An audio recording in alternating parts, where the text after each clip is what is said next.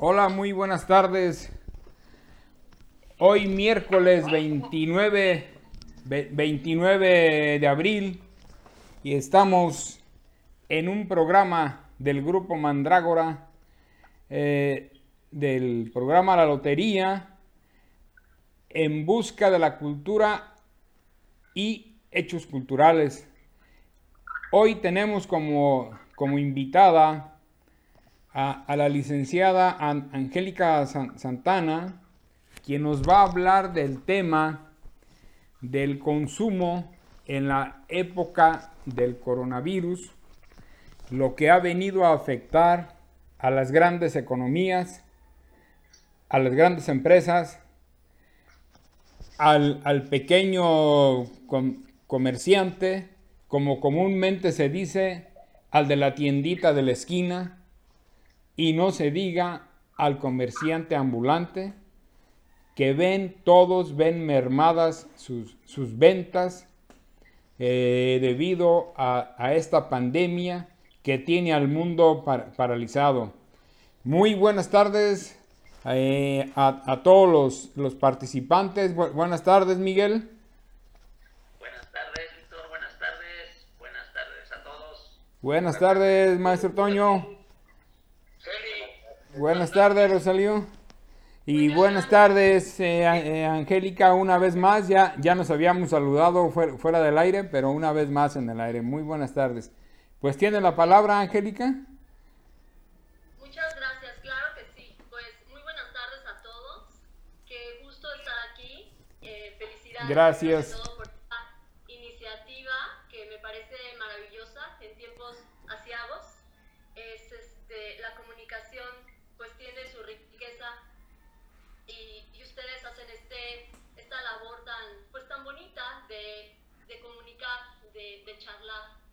Que finalmente es lo que nos hace humanos, charlar, conversar. Claro. Y quiero abrir mi, mi participación con una, una frase de Mario Benedetti. Mario Benedetti dice, cuando creíamos que teníamos todas las respuestas, cambiaron todas las preguntas. Y es que es verdad, ¿no? O sea, para unos más rápido que para otros, en estos últimos meses, días, horas, pues ha cambiado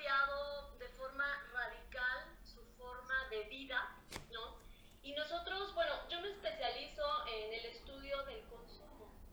El consumo desde el punto de vista de, de nosotros como consumidores, pero también de los ofertadores, ¿no?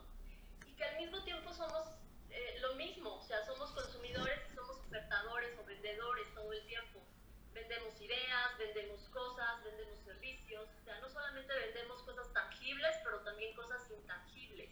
Ahora y estamos intercambiando ideas y de alguna forma las estamos vendiendo. Y hay alguien que las está escuchando y de alguna forma es un consumidor. Entonces, eh, a mí me da mucho gusto que podamos estar haciendo esto, inclusive si no podemos estar físicamente, que es una de las grandes maravillas de, de, de la tecnología, ¿no? que nos acerca, aún estando lejos, nos comunica, nos permite interactuar. Y precisamente quiero traer este mensaje hoy eh, al estudiar el consumo en esta época, que eh, la tecnología ya había cambiado nuestros paradigmas de comunicación inclusive antes de la crisis. O sea, esta capacidad de comunicarnos, inclusive si no estamos juntos, esta capacidad de ubicuidad, esto es de poder estar en varios sitios al mismo tiempo que nos da la tecnología, la rapidez, la interactividad, ¿no? Por ejemplo, muchos de nosotros somos hijos de la televisión, que fue un esquema de comunicación unidireccional, donde alguien nos daba un mensaje y nosotros veíamos ese mensaje y no podíamos responder. Así es. Hoy, gracias al Internet y a estas maravillas tecnológicas, hay esta interactividad.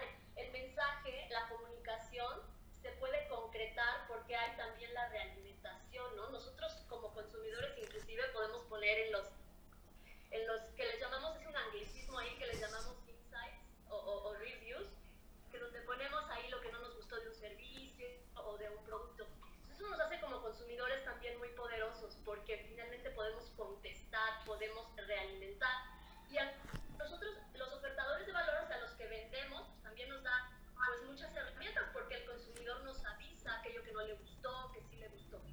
hay varios paradigmas que ha cambiado la tecnología. Y también nosotros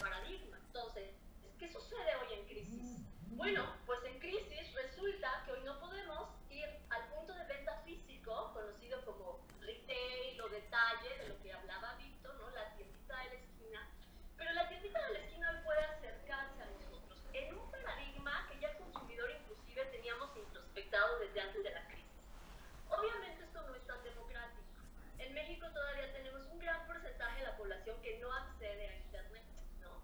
Por ahí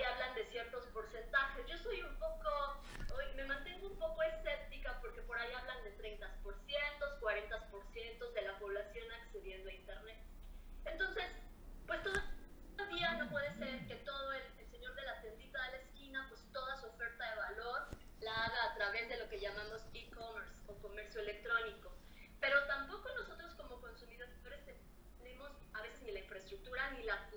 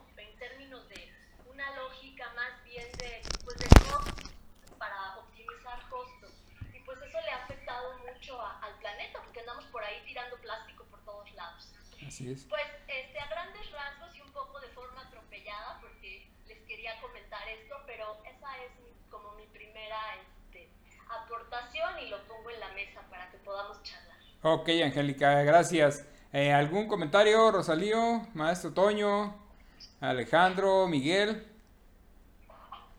Sí, sí, Alejandro.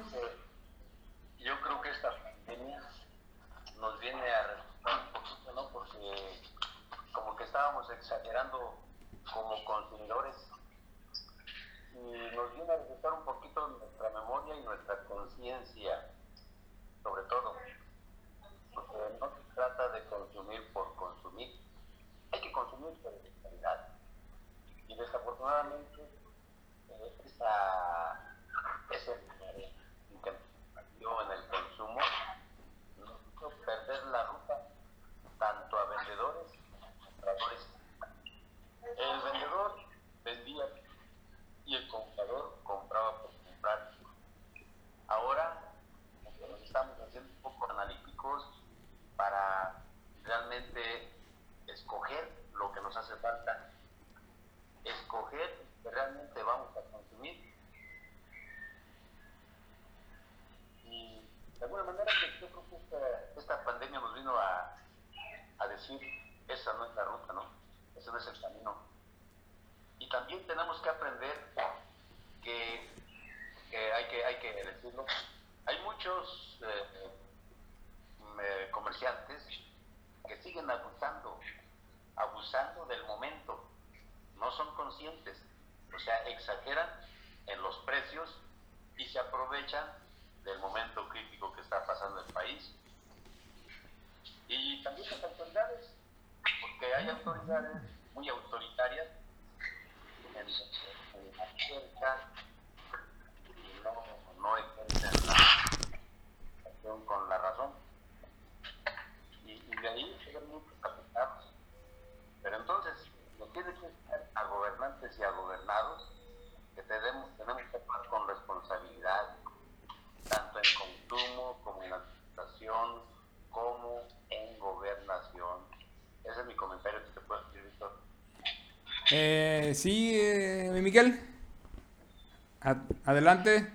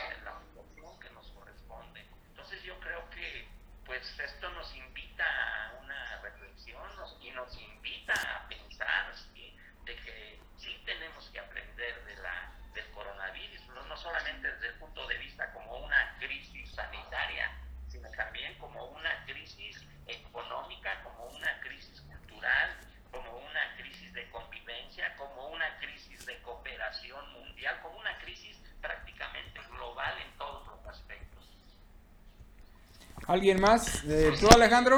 Eh, eh, ahorita estoy escuchando a los compañeros. Pues México es el, líder del, consumismo, este, compañeros. Porque estamos tan pobres que tenemos el consumismo, consumimos pantalón, consumimos camisa, el mismo coche, mano. Aquí, en, México, pues sí estamos de hace 40 años a la fecha, tenemos el mismo coche, tenemos la, la misma ropa porque no, no, no, no hay, no hay este dinero. Claro. La misma vieja. Oye, Eso siempre hay muchos, muchos años salió. sí, o sea, no, no, no todos, pero el 80% de los no tenemos una economía como China, como Europa, como Estados Unidos, que, que, sí compran por comprar. Ellos son compradores competitivos. O sea, tienen una, una, una sala y a los seis meses la, la echan afuera y compran otra, porque ellos como, tienen sus trabajos, doble, doble empleo, y están dando lo, lo, lo, que pueden.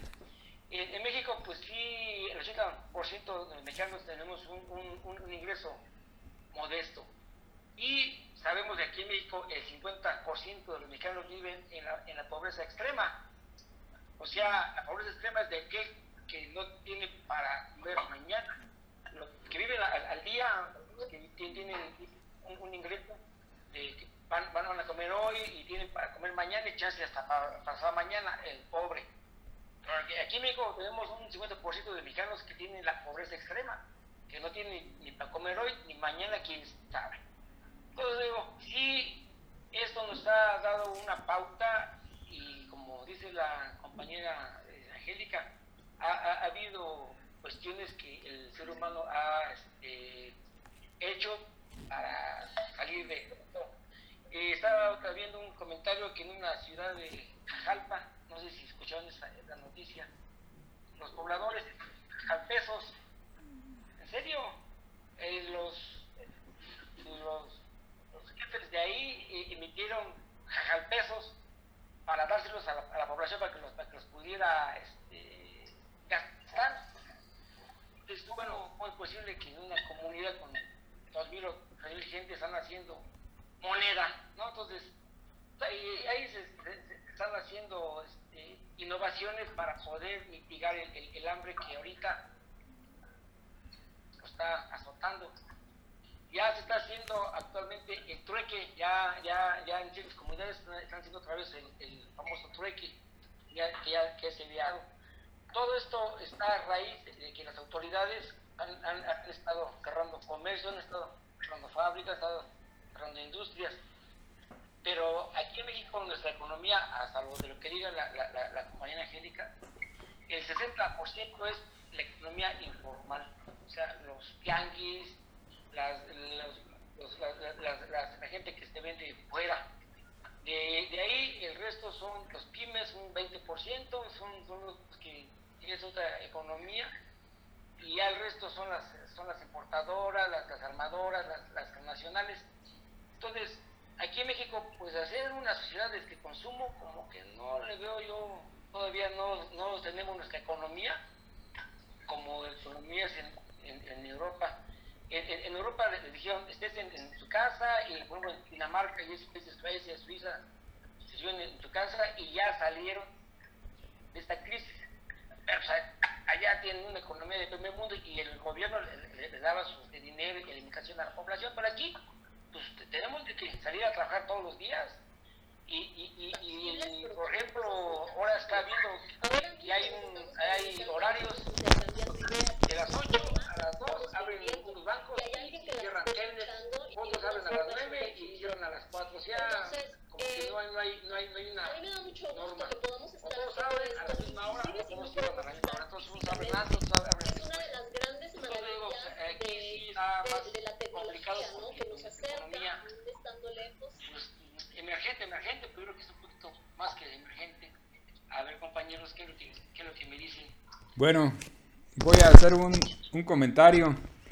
Pues yo sí difiero un poquito del consumo, porque si ingresamos a las redes sociales, desde que inició el confinamiento de una forma más generalizada en el país, están ofreciendo que cursos, eh, están ofreciendo que te llevan el súper hasta tu casa. O sea, de todas maneras nos están inculcando la venta. No, nos están inculcando la venta. Si, simplemente en las páginas de Facebook de, de la ciudad de Zitácuaro, desde un inicio, y bueno, pues está bien porque hay, que apoyar al comercio local, estuvieron publicando eh, algunas, algunas tablas con no, nombre de local y su teléfono para lo que se les ofreciera que lo llevan hasta, hasta domicilio. O sea, yo, yo pienso que, que algunas cosas sí son necesarias, como es la comida. Y ya hay otros que se están valiendo de los cursos pues para seguir con la mercadotecnia de esa manera. O no sé, Angélica, ¿usted que no, tú, tú qué nos puedes decir de eso? Pues sí, este, bueno, un poquito retomando lo que dice el compañero Toño. Eh, Alejandro, perdón, Alejandro. Este, sí, eh, hay un gran porcentaje de la población que solamente puede adquirir por precio. O sea, solamente es, tenemos un 70% de la población, si es que mis estimaciones son ahí más o menos correctas, uh en que solamente puede comprar por precio. Sin embargo, todos los estratos tenemos las mismas necesidades. Esto es, ellos también, o los que estamos en ese segmento más bajo en la pirámide de ingresos, tenemos las mismas necesidades que inclusive el que se encuentra en la pirámide más alta de ingresos. Obviamente las satisfacemos de forma distinta. Pero, por ejemplo, esta empresa, Electra, ¿no? Que Sí. termina vendiendo una licuadora a tres veces su valor. Pero pues necesitamos la licuadora, o sea, necesitamos el electrodoméstico. Entonces, quien no tiene para adquirirlo de contado, pues lo paga en abonos chiquitos para Ujú. pagar poquito, dice por ahí el eslogan que no es verdad.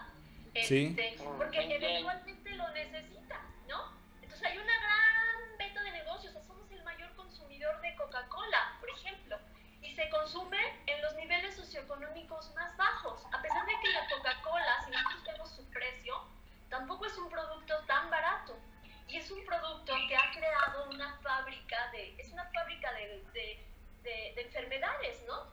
Sí. Digo, hay una sabrosa, ahí no lo vamos a discutir, es sabrosa y, y yo soy un poco fan del producto, pero y me lo tomo con miedo porque sé que me hace daño, pero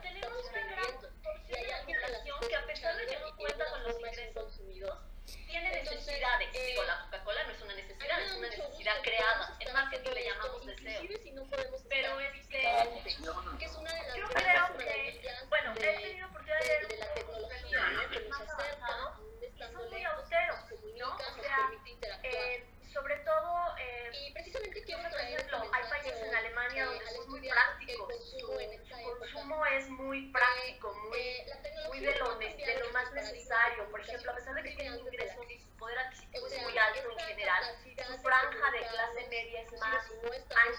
que esa es una señal de desarrollo. Cuando nuestra franja de, ingreso medio es más alta, ellos consumen menos en cuestiones pues más menos necesarias porque el consumo también es muy aspiracional, Entonces, a lo mejor tiene que ver con nuestra religión, porque hay algunas religiones, por ejemplo el protestantismo, que es una religión que yo, desde mi punto de vista, hace a la gente como más práctica. Entonces hay varios, digamos que no pudiéramos abordarlo desde una perspectiva, es un problema multifactorial. Pero se eh, creo que hay varios paradigmas que ha cambiado que, la que decía el compañero Alejandro, se rescata algo muy importante, nos hemos vuelto muy individualistas, ¿no? Yo no sé si por emular un poco a la sociedad que tenemos, digo, nos tocó ser vecinos de una de las potencias económicas, este, ¿no? Este, por antonomasia. Y somos sus vecinos, entonces de repente emulamos voluntaria o involuntariamente sus pautas de ser, sus Sí. pautas de consumir. Entonces nos hemos ido volviendo sociedades muy individuales, sociedades muy, pues muy desa- eh, desapegadas unas de los otros. Entonces, esto que decía, ¿no? De, de, de regresar trueque, yo creo que esta situación de crisis nos va a hacer revisar nuestras formas de ser y de consumir eh, y nos va a hacer voltear a lo que pues son nuestras sociedades originales, este, a más colectividad, a más solidaridad. Este, ahorita hay, digamos, tenemos muchos problemas en este país y hay varias anomalías, pero por ejemplo hay- da mucho gusto ver, ¿no? Hay, hay, hay grupos que se están organizando para ayudarle a la gente que, que ahorita no puede, este, como que está fluyendo ese sentimiento que tenemos como mexicanos de ser solidarios, colectivos, etc.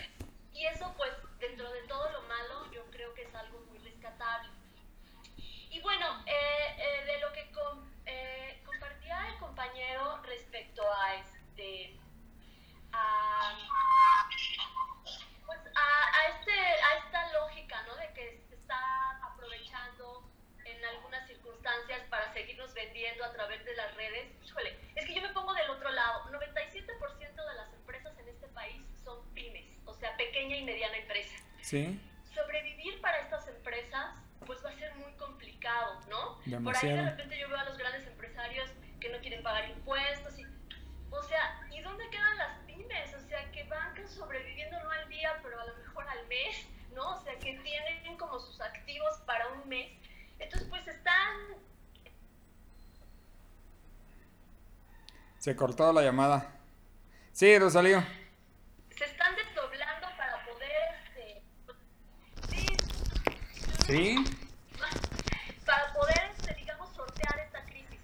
Depende de nosotros también. Yo siempre creo que los ofertadores de valor son todo, somos todo, gracias a nuestros consumidores. Los consumidores le vamos a tener que empezar a exigir a los ofertadores de valor ofertas mucho más inteligentes en términos de cuidado con el medio ambiente, pero también de, de las cuestiones sociales, ¿no? Por ejemplo, esta aprobación del etiquetado justo que acaba de pasar, de ponerle etiqueta y que el producto diga eh, si es alto en azúcares, si es alto en, este, en grasas, o sea, para que el consumidor esté consciente de lo que está este, consumiendo, que ni siquiera había sido así.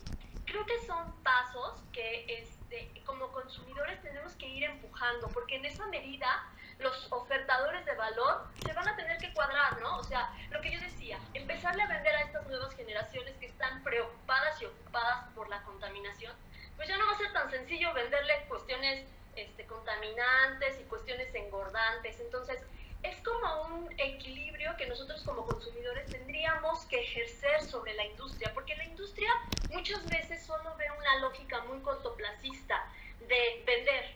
Véndeles y luego viriguas, ¿no? No importa si después tienes altísimos costos uh en, inversión de salud pública porque tienes un país lleno de diabéticos y de obesos mórbidos, ¿no? Así eh, es. eso no importa para la industria. El corto plazo y la venta es lo que se, lo, que se ha, ha, imperado, digamos. Y eso nos va a salir muy caro, inclusive a la gran industria le va a salir muy caro. ¿En dónde está la respuesta? En que quien compra exija que sí no sea. Y bueno, es complicado, ¿no? Porque se vuelve un círculo que en lugar de virtuoso es vicioso. O sea, el consumidor está, este, pues estamos muy manipulados por todo este aparato de mercadotecnia de las grandes marcas, ¿no? Si nosotros, o sea, vemos lo que es una, una Pepsi o una Coca, pues es un producto chatarra, ¿no? Estamos, si eso se lo damos a los niños, por ejemplo, lo bebemos nosotros, pues es en detrimento de nuestra salud, de nuestro bolsillo, de... Pero Coca-Cola tiene desde 1800 eh, haciendo una maquinaria de crear sueños. ¿Qué tiene que ver la chispa de la felicidad, que es su eslogan, con lo que vende, que es azúcar, agua carbonatada, que no nutre, que engorda? Nada, no tiene nada que ver. Sin embargo, les ha funcionado y les ha funcionado muy bien. O sea, venden un producto chatarra de una forma espléndida. Entonces, ¿dónde está la respuesta? Afortunadamente, en el marketing le llamamos que es un producto en madurez. O sea, cada vez menos gente consume Coca-Cola a nivel mundial. O sea, hay una preocupación y una ocupación por la gente. Entonces, la industria se va a tener que revisar, se va a tener que... Y esta pandemia va a acelerar. Claro, la industria no va a ceder tan fácil. Pues claro que no. O sea, pues en, en inglés hay un anglicismo que se llama business are business. O sea, negocio es negocio. ¿no? Sí. Y pues la industria quiere seguir vendiendo así como ha seguido vendiendo, porque le ha funcionado. Pero ¿y qué pasa con el aspecto social, el aspecto ambiental? Pues hay que cuidarlo. Y entonces yo creo que es una labor mucho de nosotros como consumidores exigir. Sí, Rosalío. Bueno, yo quisiera hacer un pequeño comentario ah, al respecto de todo lo que tenemos en la mesa de trabajo, aunque cada quien esté en su pedacito de tablita, en su lugar, para cuidarnos, porque es necesario esto. Efectivamente, esta pandemia, esta crisis, nos tiene y debe dejar una enseñanza, una enseñanza. ¿Por qué? Porque después de esto vamos a pensar totalmente diferente de como veníamos pensando. Pero sí quedaremos para después de la crisis esta, poder decir esto que estoy diciendo. La, ese grueso de la población de un 60-65 en extrema pobreza podrán sortear este terremoto, este terremoto de hambre. ¿Cómo lo van a sortear? ¿Cómo lo van a brincar? Es la interrogante. ¿Podremos cambiar? ¿Podremos ser más humanos? ¿Podremos ser más solidarios? ¿Podremos, pero podremos dar y alimentar a toda esa población mientras que esa gente, la mayoría, está en el comercio informal y es donde diario a, a diario sacan su sustento. Es todo. Gracias. Sí, Miguel. Sí, adelante, Yo Miguel. creo que, yo creo que sí, la, la situación es muy difícil, la crisis nos ha pegado con todo. Sin embargo, yo creo que las estrategias que se están tomando desde el punto de vista de la salud, pero de la mano con la, con la actividad política y económica, yo creo que están vislumbrando o están eh, haciendo precisamente la- los arreglos para resolver lo que tú estás planteando. Eh, de hecho, se está diciendo, ¿no? De que, por ejemplo, en los municipios donde la pandemia no ha atacado o no ha sido eh, de la dimensión como en otros lugares de concentración urbana, en estos municipios la, eh, se, va, se van a empezar las actividades ya, ¿sí? tanto económicas ¿sí? como actividades laborales de una manera escalonada a partir del 17 de mayo. Y en las, y en las entidades donde el, el, el problema es mayor, se está dando el plazo hasta el primero de junio. Desde luego esto, esto sí, si sí, el comportamiento del padecimiento sigue en las condiciones en que se ha presentado y en que se está presentando, podría haber situaciones este, ex, extraordinarias ¿sí? que evitaran esta situación. Yo creo que yo creo que desde luego esto pues esto no nadie tiene la verdad absoluta y esto no esto está esto está sujeto a, al propio comportamiento de la, de, la, de la enfermedad. Con esto, desde luego, tampoco se va a resolver la situación de un momento para otro y todos ya, ajá, a partir del 17 de mayo todo va a seguir eh, normalmente y a partir del primero de junio igual. Yo creo que esto va a dejar una cicatriz muy honda y sobre todo aquí en, en- países como Sí. en países como México, ¿no? Donde la recuperación, la rehabilitación va a ser muy tortuosa. Yo creo que vamos a tener que sufrir todavía mucho, pero yo creo que las medidas que se están tomando desde el punto de vista sanitario son, si no correctas, son, son, son acertadas, son acertadas. ¿Por qué? Porque estamos viendo lo que desde un principio, ya estamos en un escenario que se nos, que se nos, que se nos, ahora sí que se nos planteó desde un principio y parece que ese ha sido el comportamiento, ¿verdad? De hecho, ya hasta hay por ahí algunas aseveraciones así medio triunfalistas que dicen que estamos ya domando al virus. Yo no, yo no me atrevería a tanto, pero creo que, que, que tiene que, que se tienen que ir con- encontrando ¿sí? las soluciones adecuadas. Yo creo que las crisis, como decía Angélica también, pues, las crisis son oportunidades y las crisis nos dan, nos dejan una nueva visión para tener pues esa actitud también de cambio. Yo creo que no vamos a tener que quedarnos también así pasmados viendo, ¿verdad? Sí, que toda la gente más, eh, la gente más débil económicamente, bueno, pues se vaya al abismo. Tendrá que haber mecanismos de retroalimentación, sí, desde el punto de vista, creo yo, económico, para solventar esta situación, porque de otra manera, sí, pues estamos condenados a, a- a- a muchas cosas negativas.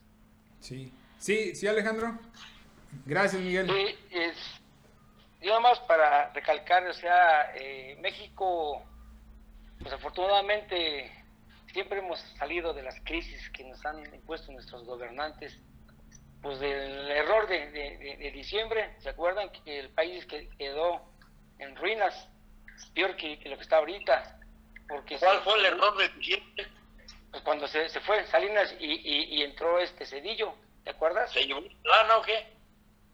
y, y, pues el país no tenía ni, ni para pagar la próxima quincena, o sea, no, no había dinero. Se llevó todo. Pues lo que tuvo que hacer Cedillo fue empeñar a Pemex, a bueno, a Bill Clinton para que nos prestara dinero para poder salir de la, de la crisis.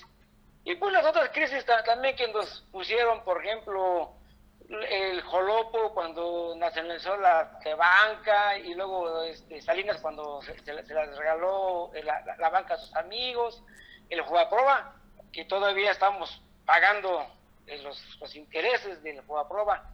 Ahorita las declaraciones que, que ha hecho el presidente de la, de la República son muy, muy, muy atinadas porque los empresarios querían que el gobierno otra vez los eh, rescatara o los ayudara pues para, para no pagar impuestos y para no darles dinero. Y el actual gobierno dijo que, que no, que él no les iba a, a dar ni un centavo de, la que, de las reservas que hay en el país. Y ellos ya contrataron créditos a, a nivel de- del internacional con el Fondo Monetario Internacional y él le dijo, la, lo, que hay en el país, de lo, de lo- de lo que está en reservas, no es ni del Banco de, México, no es del gobierno, es del pueblo, o sea, es de los mexicanos, para no caer otra vez en deudas que son impagables. Yo creo que, esas medidas económicas sí van a, dar fruto, porque en el, en el caso de que el día de mañana ya no haya pues de dónde echar mano, pues se va a echar la, mano de las reservas que tenemos. Y al parecer son bastantitas fuertes esas reservas que todavía hay ahí en el, banco. Pero las va a poner a disposición del pueblo, no de los empresarios como se dio con el FOAPROBA. Entonces digo, México se ha salido una y otra vez adelante y vamos a, salir. como, como dice Miguel, en forma tortuosa, pues sí, porque toda crisis eh, es, este, sale uno poco a poco, pero yo creo que en, uno- en unos meses más, yo creo que ya el país va a retomar su, su vida de normal y pues esperemos que los Estados Unidos se recuperen pronto de, de- su economía para que México también se, pueda recuperar, porque si a los gringos les pega un catarro, nosotros nos da una pulmonía, mano. Si el gigante se, se cae, pues nos lleva entre las patas. Entonces hay que, hay que ver que todo salga bien en favor de, de Estados Unidos y México. A ver. Bueno, pues estamos en un programa más de la lotería del grupo Mandrágora, Hechos y Búsquedas de la Cultura. Eh, pues seguimos aquí con nuestros comentarios, con nuestra invitada el día de hoy, con Angélica Santana, mer- mercadóloga. Sí, sí, adelante. Sí, Rosalío. Yo quisiera mandar un saludo a todos nuestros este, cibernautas, a todos nuestros seguidores, que a los cuales les agradecemos que nos vean ocho por ocho días. No son un millón, pero los que sean son los suficientes para que crean que nosotros somos algo importantes y ellos lo más importante para nosotros. Muchas gracias por escucharnos, muchas gracias. Gracias. Eh, yo, yo tenía algunas, algunas preguntas para, para ti, Angélica. Tú que estudiaste lo que es la, la mercadotecnia, ¿tú consideras que México eh, la pase fácil esta, eh, esta crisis? No sé cuántas empresas hasta el momento hayan cerrado. ¿Cuánto pérdida de empleo tenemos? Sí, no, fácil, fácil no va a ser, como hemos estado poniendo en la mesa. Este, la verdad es que inclusive antes de la crisis estábamos mal, porque traíamos un deterioro de políticas eh, que fueron aplicadas durante décadas en detrimento de las mayorías. Sí. Entonces, ya inclusive antes de la pandemia estábamos pues mal, o sea, 70% de nuestra población en ah, el nivel más bajo de ingresos en- o en extrema pobreza, pues habla de un país muy enfermo en varias aristas, en la económica, por supuesto.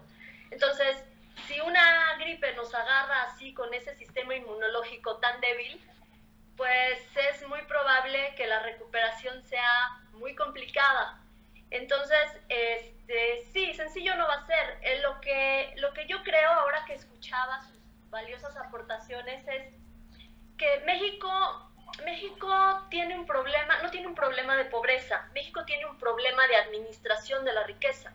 La prueba está que tenemos, o teníamos, ya no supe en qué quedó, al hombre más rico del mundo en este país. O sea, aquí hay riqueza, o sea, basta ver la cantidad de recursos, por ejemplo, en términos climatológicos, este, geográficos, con respecto a otros países que tienen medio año, viven medio año congelados, ¿no? Pensemos en nuestros vecinos del norte, los canadienses.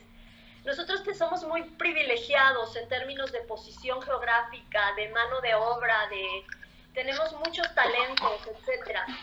Pero desafortunadamente Ah, hemos tenido eh, pues dirigentes que no quieren a este país y que han tomado eh, la decisión de llegar a- al poder pues a cometer rapiña.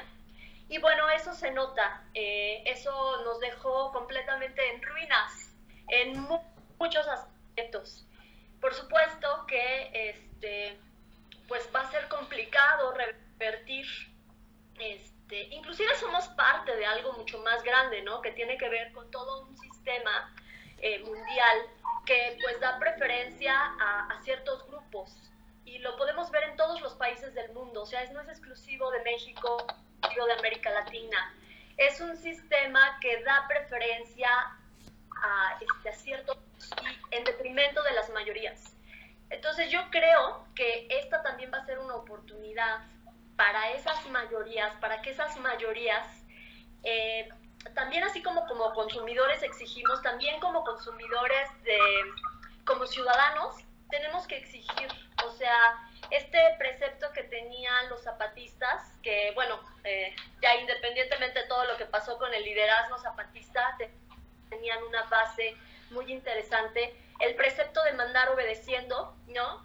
De que no importa el líder que esté en el poder, nosotros como ciudadanos, como mayorías, tenemos que exigir eh, que se respeten derechos, o sea, que se vea en políticas públicas a favor de las mayorías, porque si no sucede, o sea, sucede que se desgasta el tejido social, el tejido ambiental, en detrimento de todos, ¿eh? Todos, porque veamos estos países, ¿no? Que están muy devastados económicamente, pues inclusive sus élites, sus grupos más ricos, pues tienen que alto de mata, ¿no? Porque secuestros por todos lados, inseguridad, etcétera. Entonces, no ver, generar políticas públicas en favor de las mayorías es en detrimento de todos. Así ¿Quién lo va a exigir? Nuevamente, las mayorías. Como los consumidores tenemos que exigir productos sanos, productos eh, sustentables, este, amables con el ambiente, etcétera. También como ciudadanos tenemos que exigir políticas públicas orientadas a la mayoría. Por, dónde empezamos es bien complicado, porque es un tema que tiene que ver con estar atentos a lo que están discutiendo en la Cámara de Diputados. Y entonces tenemos introyectado este rollo de que la